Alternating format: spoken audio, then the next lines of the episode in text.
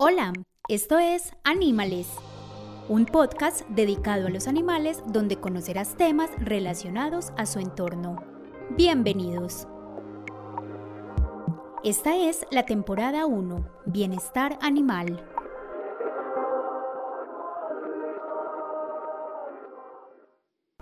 Cuando la gente ve un zoológico, no es solo ver el animal, es ver todo lo que hay educativo alrededor.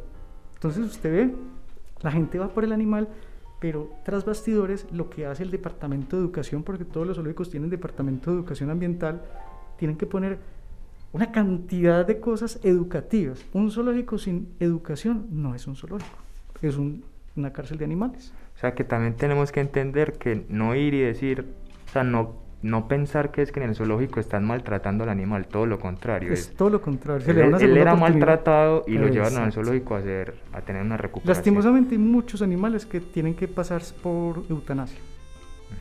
Producto del tráfico de fauna es lastimosamente el pan de cada día para los veterinarios que trabajan en este tipo de centros. Eh, zarigüeyas fracturadas, con piedras, animales atropellados. Pero son animales que si tienen una segunda posibilidad, si tienen mm, la, posibilidad de entrar en un albergue de estos en condiciones de éxito y no se pueden liberar a vida silvestre por sus condiciones médicas, etológicas, comportamentales o nutricionales o genéticas también, porque si nosotros no tenemos una divergencia genética, no lo podemos liberar hasta no resolver exactamente a qué especie se, se, se refiere. Bueno, otra pregunta que yo tengo es Muchas veces vemos en estos canales pues de, animales como Discovery, Animal Planet, gente que tiene en sus casas eh, animales silvestres. Eh, ¿Qué opinión o qué opinión o qué, qué, se debía hacer cuando esos animales se acostumbran y se vuelven domésticos entre comillas, ya hasta quieren a su dueño y todas esas cuestiones? Esto es es bien visto, es mal visto, eh, debemos dejar de hacer lo que, se debería hacer ahí. Y que además hay animales que no, que no se trata de, de, que el humano fue y lo buscó, sino que pues por otro lado, pues una, una ardillita chiquita cayó por decir a su patio y entonces ellos la adoptaron y la ardilla se, se, se acostumbró tanto a esa familia que ya no es capaz como de, de liberarse. Bueno, el, el, el término no es domesticación, el término es amansamiento o antropomorfización, que es básicamente usted, digamos por medio de técnicas de condicionamiento clásico operante, educar a un animal con algún tipo de particularidad. En este caso, mm, por ejemplo, mm, comportamientos de mansedumbre, de, de docilidad. Hay una diferencia clara entre animales domésticos y silvestres, pero es una diferencia evolutiva, es decir, que data de miles de años. Y te lo voy a explicar con un ejemplo muy sencillo también. Yo tuve el nacimiento de un zorro, de unos zorritos, en el zoológico de Barranquilla. Yo fui veterinario tres años allá. Los perros abren los ojos a los 20 días. Los zorros son de la misma familia de los perros, son cánidos, ¿sí? Cerdos son todos, pero no es el mismo género y la misma especie. Y resulta que esos zorritos también abren los ojos a los 20 días.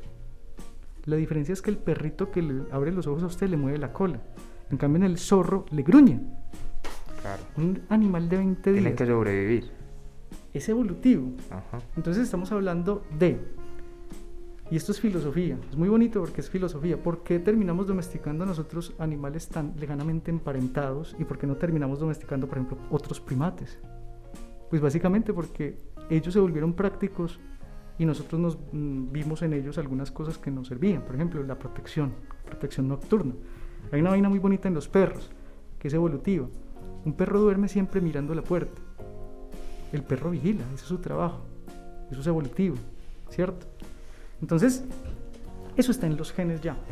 Estamos hablando de miles de años de mutaciones genéticas en estos organismos que hace que la liberación de esos neurotransmisores de estrés sea diferente en el contacto con los humanos.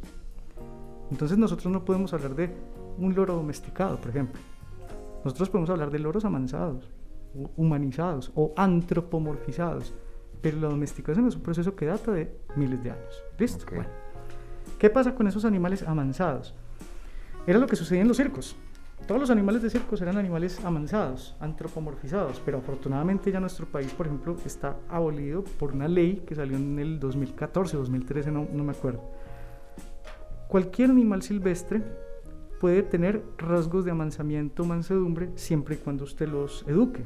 Lo que pasa es que los animales silvestres tienen dos premisas. Una, o no se reproducen en cautiverio, o dos, o no aprenden a convivir en algún momento con las personas. Hay animales, por ejemplo, que el nacimiento de un individuo es la, es la noticia mundial. Hace dos días nació un gorila en, en Alemania y eso le está dando la vuelta mundial. ¿Por qué? Porque no existen protocolos, no existe nada que nos permita la reproducción de algunas especies en, cautiverio. Le voy a dar un dato para que me entienda. Usted conoce gente con loros, ¿cierto? Con guacamayas. Yo también. Eso legalmente no es permitido. No me diga quién porque pues igual tampoco lo voy a sapear. Pero yo lo que le quiero decir es que esos loros y esas guacamayas no provienen de un nacimiento de una casa, provienen de vida silvestre.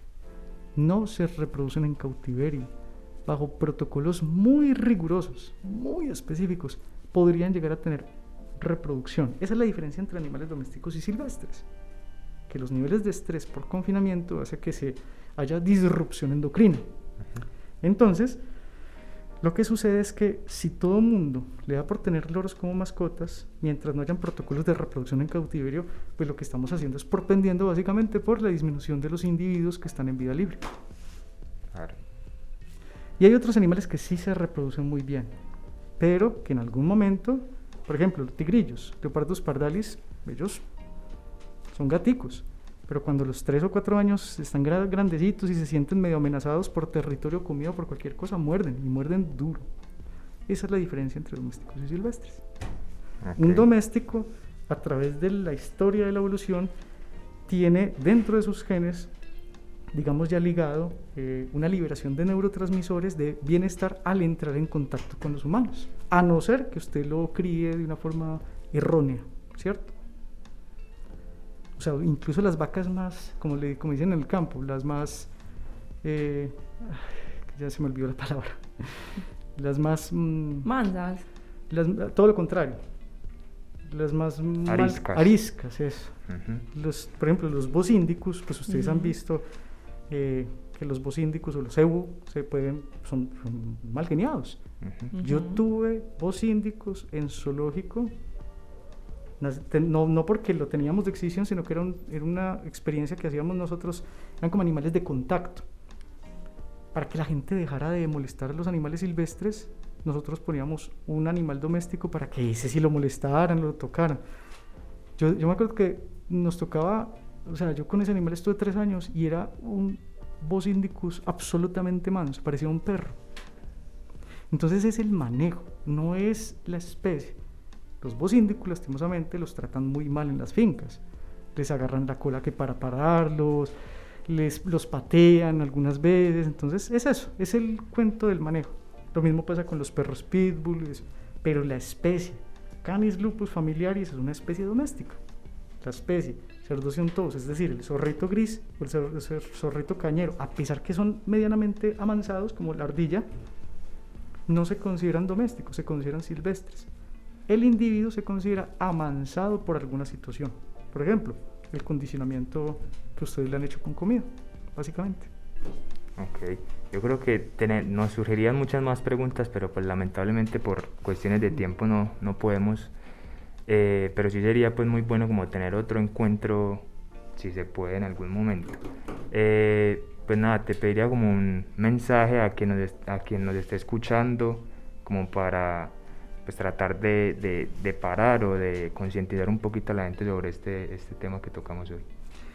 Bueno, el primer mensaje es claro, eh, yo, yo siento que hay un cambio generacional muy bonito, mm, debido a que quienes mm, eran partícipes, por ejemplo, del consumo de tortuga y cotea, de tráfico de animales silvestres extraños, por ejemplo, son personas de generaciones o como la mía o superiores a la mía.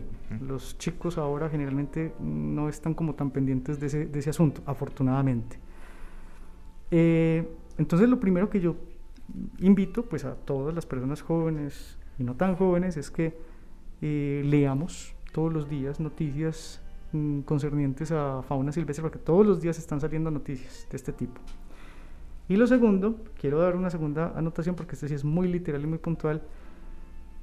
Hay un problema muy grave que ustedes saben que pronto eh, no hay gobiernos eh, en, en, las últimas décadas que le haya importado el asunto, pero el problema de los hipopótamos es un problema de verdad muy complejo. El problema tiene básicamente una resolución donde no nos hemos puesto de acuerdo porque es un problema de tipo moral. Pero a los hipopótamos hay que sacarlos del Magdalena cuanto antes. ¿Cómo? Eso es lo que no nos hemos puesto de acuerdo. Ese es mi mensaje leer, estudiar, pensar sobre posibles soluciones porque se nos viene un problema enorme encima. Bueno, Santiago, pues te queremos agradecer muchísimo por todo ese conocimiento que nos brindaste hoy, que además mira que nos dejas mensajes súper importantes como, como pues a, a, preservar lo que es de nosotros, ¿cierto? Porque además somos un país muy biodiverso, pero nosotros mismos ni siquiera conocemos de nuestras especies. Entonces, como que también esa es la invitación, pues que por mi parte yo hago a que conozcamos y por medio de ese conocimiento que eh, incluso nos brindan los zoológicos, como lo decíamos, que, que, formemos ese, ese conocimiento y ese cuidado y respeto que debemos tener por los animales, em, por, los, por los animales, por la fauna silvestre. Bueno, nada, llegamos al final de esta charla con Santiago Monsalve. Yo creo que es muy, eh, muy muy grato tenerlo acá. Muy gratificante. Y entonces, nada, eh, para despedir este, este primer programa de Animales, recuerden que vamos a tener eh, tres capítulos en esta temporada de Animales que es sobre bienestar animal. Vamos a tener otros dos capítulos sobre otros temas muy interesantes. Eh, así que nada. recuerden seguirnos en Spotify para que no se pierdan pues los capítulos anteriores y los que siguen. Y también eh, recuerden seguirnos en nuestras redes sociales como arroba animales con tilde en la